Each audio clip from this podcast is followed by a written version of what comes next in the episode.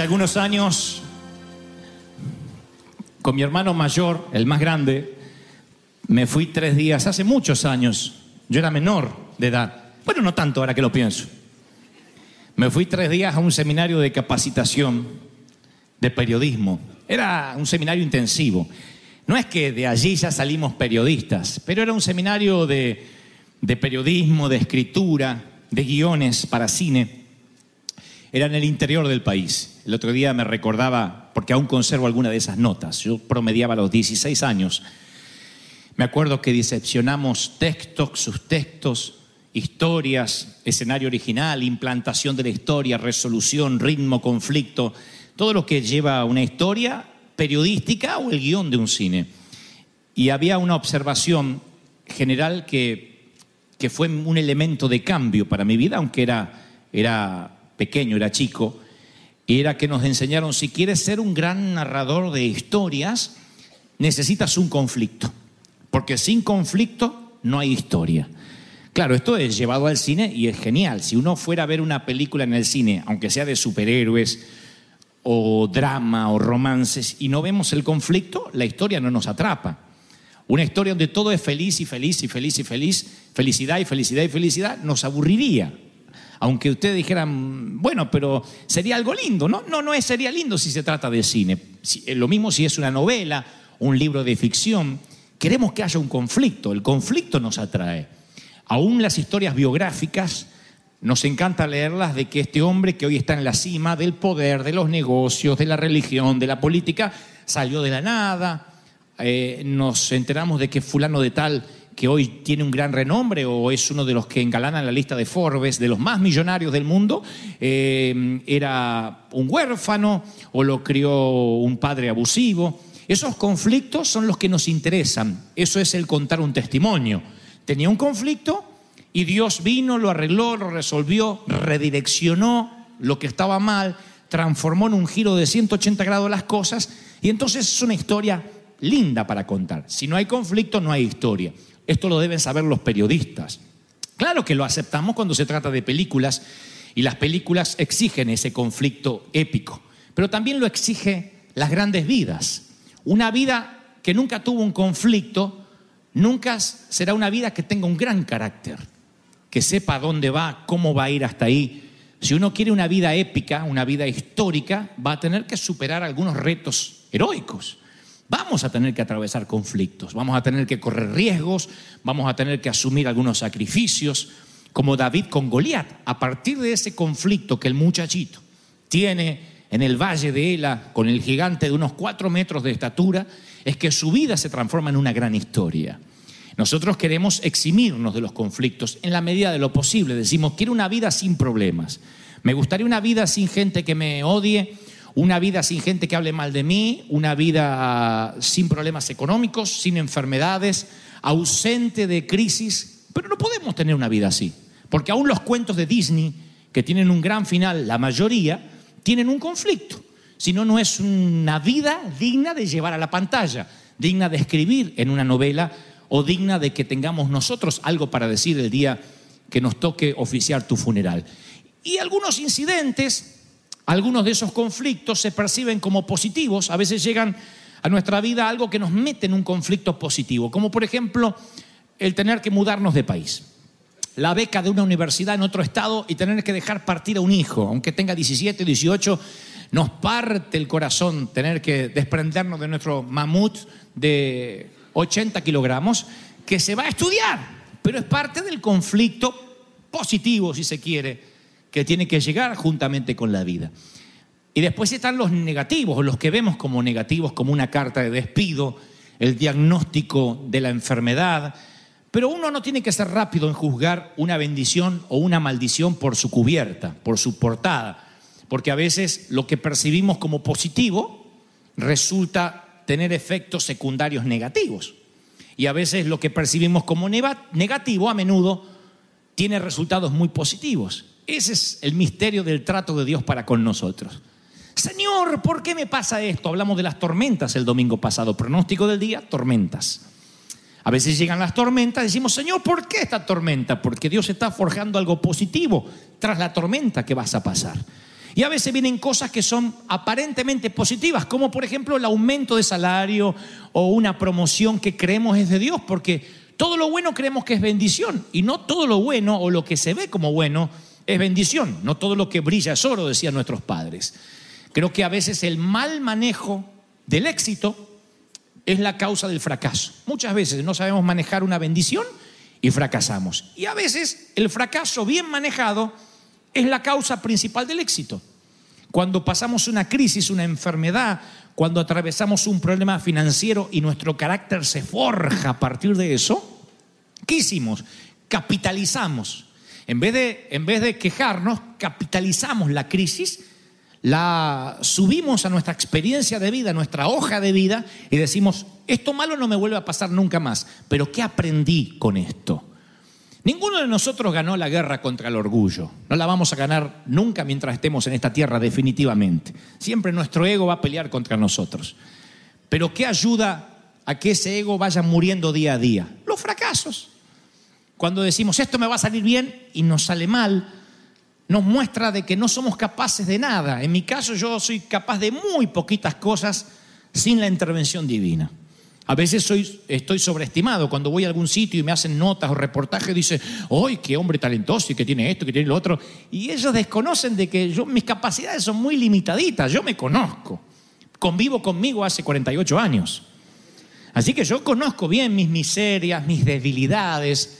Y soy consciente que lo poco, mediano, mucho, que pude haber logrado en la vida fue por la intervención divina.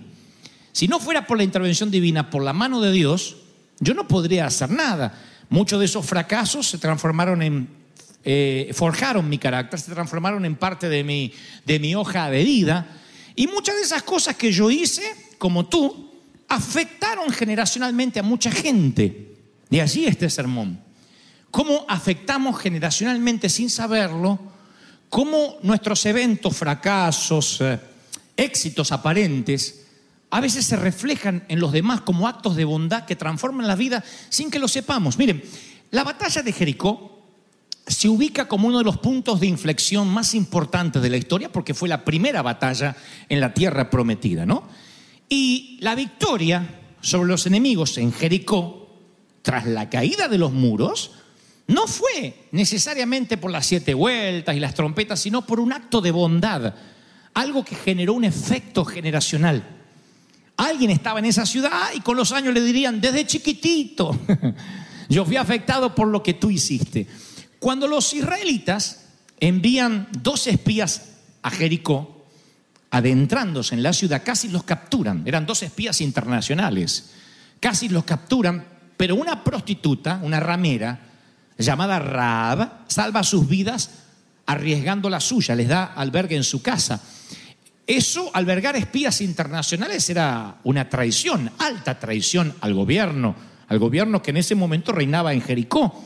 Así que ella los alberga, les da información además, ella es una suerte de topo, lo que se llama en el, en el espionaje alguien que opera de doble agente. Siendo ella oriunda de, ese, de esa ciudad, les da información muy importante, le dicen, están todos temerosos, eh, los han visto rodear la ciudad, esta gente se va a rendir enseguida, les da muchos datos a los espías que son que es vital después para la conquista.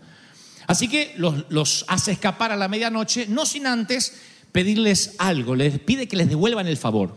Les dice ella, quiero que me devuelvan el favor que yo les hago a ustedes dos y por consecuencia a todo el ejército de Israel. Dice que les dijo, les pido ahora mismo que juren en el nombre del Señor que serán bondadosos con mi familia y como yo he sido con ustedes, que cuando conquisten la ciudad no me maten ni a mí ni a mi familia. Ella estaba pensando en su familia más inmediata. ¿Qué es lo que uno piensa cuando se entrega a Cristo? Ay, que mi marido reciba a Cristo, que mi esposa también, que mis hijos, que mi mamá. ¿Cómo me gustaría que mi suegra también reciba a Cristo? ¿Se puede? Sí se puede. Dios hace cosas grandes. Es una petición en tiempo presente, pero que va a tener ramificaciones en tiempo futuro. Porque Rab, al mostrar bondad, estos espías también estaban mostrando bondad hacia el futuro rey David hacia Jesucristo, que vendría 18 generaciones después. Un acto de bondad tuvo un efecto dominó a través de las naciones y a través de las generaciones. El efecto dominó es cuando ustedes hacen casi una ficha y después ustedes habrán visto en televisión o en algún documental cuando van cayendo todas las fichas y se produce ese efecto maravilloso. Según la tradición rabínica, Raab era una de las cuatro mujeres más bellas de las escrituras de las más lindas. Tenía sangre hispana, eso es lo que dicen. Las otras tres fueron Saraí, Abigail y Esther. Según la tradición, las cuatro eran las Miss Génesis. Y según la tradición, Raab se convierte al judaísmo a la edad de 50 años, o sea, cuando era una niña. Dígame amén las cincuentonas. Se enamoró de Salmón, no de comer salmón, de un muchacho llamado Salmón. A mí me gusta pensar que fue uno de los dos espías, que cuando lo albergó hubo conexión ahí, hubo un cambio de luces así. Y él dijo, no, es una prostituta. Y ella dijo, no, es una israelita. Pero después quedó la electricidad en el aire.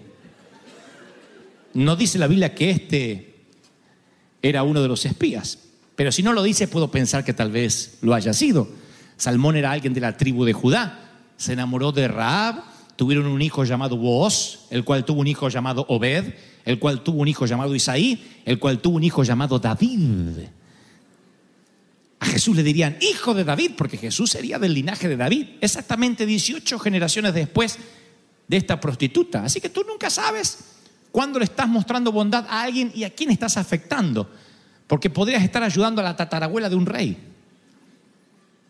Alguien dice, ¿y si me estoy enamorando de la tatarabuela de un rey? Suena feo eso, ¿no? Por lo de tatarabuela digo. Podrías estar afectando a un futuro millonario que después sea un gran filántropo que ayude a las iglesias. No sé, a veces las semillas de nuestros sueños no germinan en meses, a veces germinan en años, en décadas. Hay gente que me ha encontrado en Colombia, me pongo como ejemplo no porque yo sea un mesías, nada más que lo más cercano que tengo a este viaje que acabo de realizar. Me encontraba gente mientras que caminaba en los restaurantes que me decía, yo escuché ese mensaje una noche más con las ranas, que usted predicó que tenía un cabello largo así y usted estaba gordo. Satanás, no, olvida eso. Sí, sí, tenías como 20 años cuando predicaste eso. Otro me decía, yo escuché la prédica de Abraham, situación límite que iba a matar al hijo. Me hablaban de cosas que yo creí olvidadas, decisiones que fueron tomadas. Y eso que yo todavía puedo escuchar, puedo eh, sentir la retribución del agradecimiento. A veces hacemos cosas, escribimos algo, dejamos un legado que a través de las generaciones, si Cristo no viene antes, va a producir fruto quizás en décadas, quizás en, no sé, eh, después de 50 años, después de 100 años, pero si plantamos y regamos, el crecimiento va a venir en su debido tiempo. ¿Por qué? Porque no puedes violar la ley de la siembra y la cosecha. Y eso determina, como decía al principio, nuestro éxito o nuestro fracaso.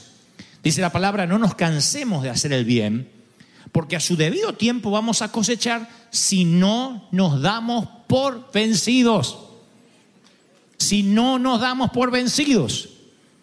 Había uno que no sabía mucho de Biblia, dijo, yo no me doy por vencido, como dice Luis Fonsi 3.16. Pero es bíblico, antes que Fonsi, yo no me doy por vencido. Antes de eso estaba en la Biblia. Por lo tanto, siempre que tengamos oportunidad, hagamos bien a todos y en especial a los de la familia de la fe. Porque nunca sabemos nosotros cuándo lo que hacemos genera un efecto dominó. Raab es la prueba de ese efecto dominó. Porque cuando ayudaban a Raab, nadie de los judíos se hubiese imaginado que una mujer que brinda favores sexuales a los hombres ocasionales a cambio de unas pocas monedas, puede terminar siendo la tatara, tatara, tatarabuela del Mesías, de Jesucristo. Yo creo que los espías regresan y no quieren contar bien quién los albergó. ¿Dónde se quedaron? Eh, una casa. ¿Era una familia? Eh, Sí, tenía familia. No, si era una familia la que los albergó, una, una muchacha sola. Una señora grande. Según, comparada con quién. Porque si la tradición dice que Rab se convirtió al judaísmo a los 50 años, es una muchacha en la flor de la edad. 48. La edad correcta, la edad justa, la edad mesiánica, la edad donde eres perfecto.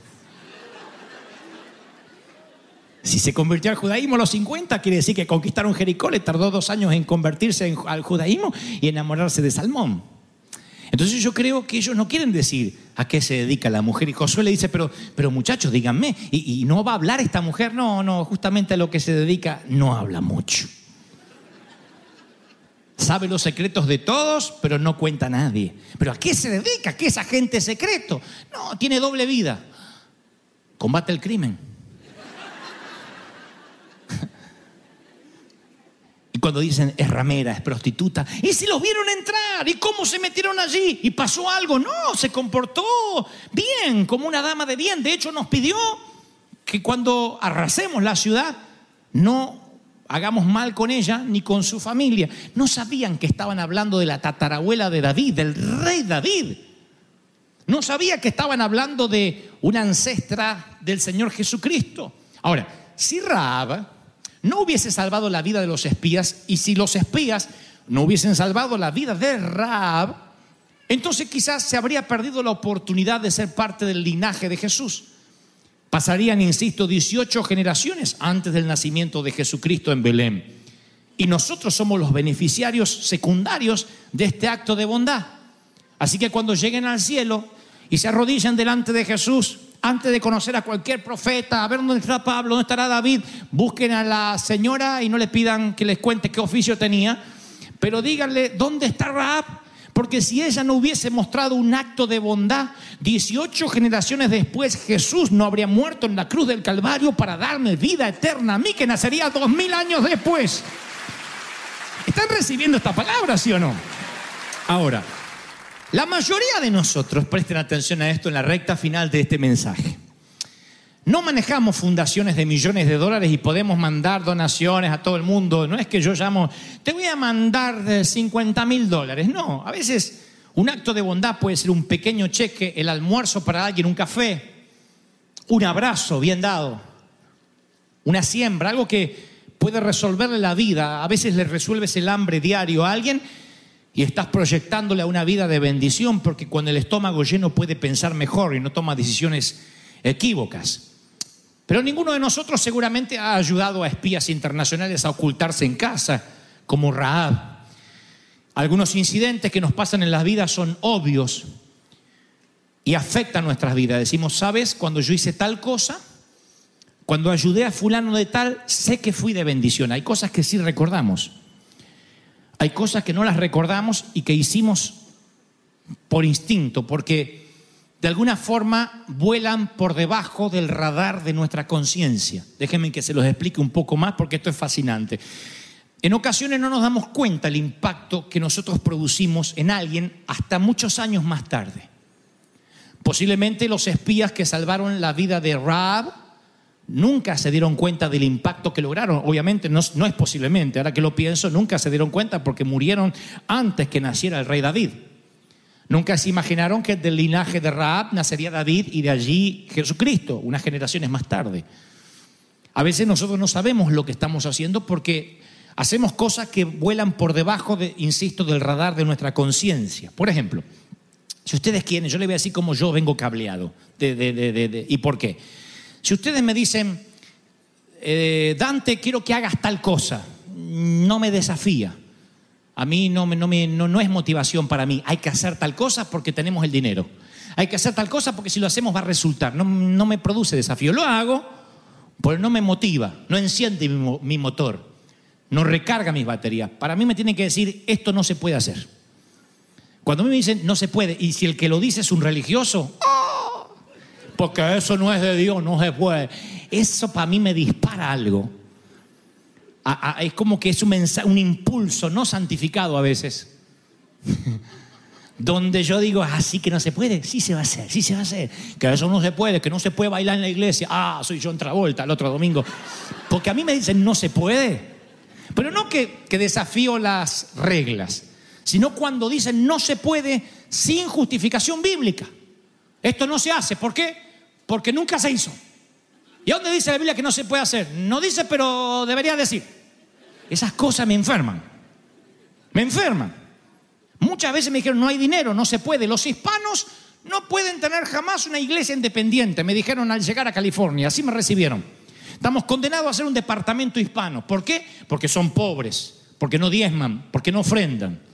Y yo le dije, Señor, si le diste un montón de menesterosos, afligidos y endeudados a David, y de allí tú hiciste materia prima para ser valientes, o haces lo mismo o me mandas con otra gente. Dios dijo, esa es la cantera que yo voy a cortar piedras de bendición. Basta que me digan, no se puede, para decir sí se puede, porque Dios y nosotros somos mayoría. Dios y tú somos mayoría. Alguien tiene que decir amén. Sí se puede. Que no me digan que no se puede. Ahora usted dice, ¿y por qué eres así? Porque, ¿por qué me atraen los obstáculos y, y las cosas imposibles? Porque mi padre, no se lo cuenten cuando vengan al viejo, solía decirme una frase. Ayúdame, date a desarmar el motor del auto, aunque no creo que te dé la cabeza para hacerlo.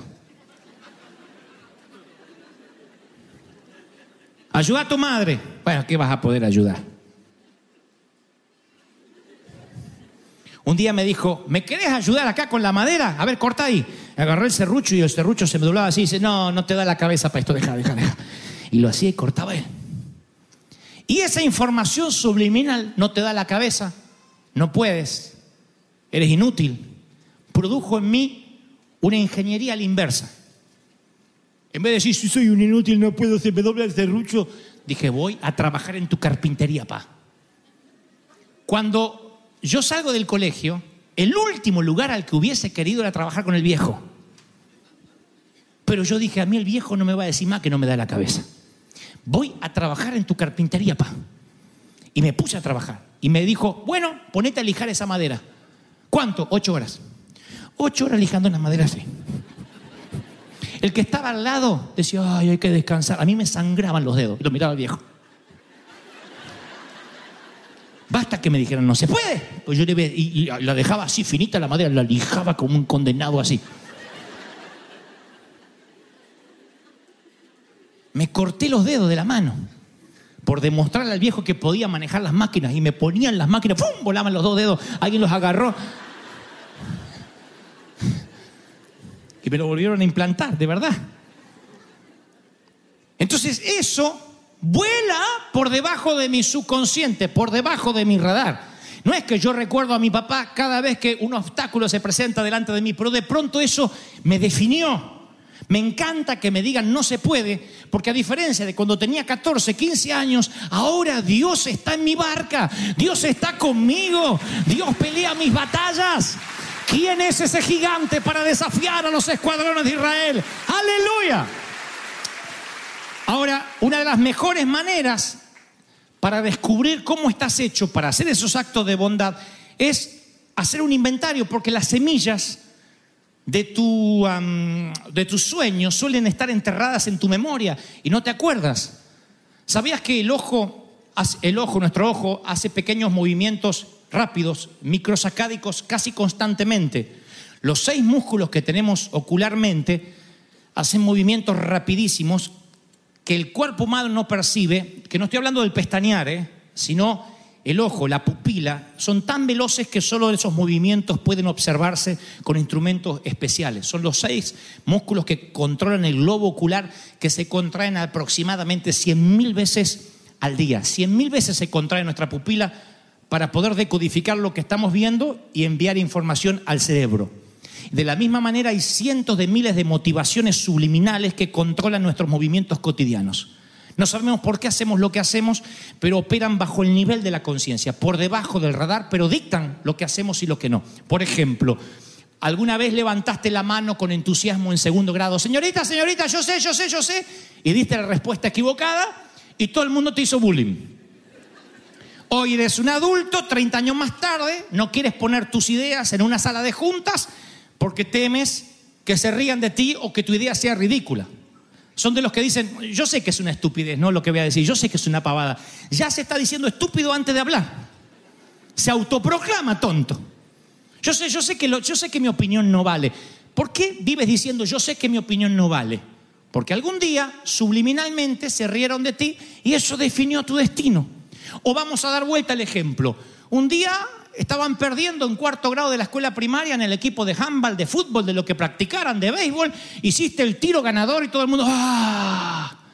Y ahora que eres grande no le temes a nada, te enfrentas a cualquier cosa, porque sabes que un último tiro, un último golpe puede ocasionar un gol y redireccionar el partido. Hay gente que tuvo confianza en sí mismo porque algo le sucedió. Esas son las, las, eh, cosas que nos pasan a veces en la infancia y que nos definen de grandes. Independientemente que Cristo viene a la cruz, somos redimidos, todas las cosas son hechas nuevas, pero somos seres humanos que hemos vivido y que hemos tenido una vida. Pero si derrotaste a un gigante filisteo en el campo de batalla, teniendo 17, 18 años de edad, ¿a qué le vas a temer después? ¿A un rey loco? ¿A un ejército de filisteos? Si derrotaste ante la mirada absorta de toda la infantería del rey Saúl, derrotaste a un tipo de cuatro metros de estatura con una piedrita, ¿cómo crees que va a ser tu estima después? ¿Cómo crees que vas a orar? Ay Señor, tengo miedo. O dirás, tú eres el Dios que aunque valle, pase por valle de sombra y de muerte, no temeré mal alguno, porque tú eres mi callado, tú eres mi pastor. ¿Cuántos creen que eso te va a pasar? Dígame amén.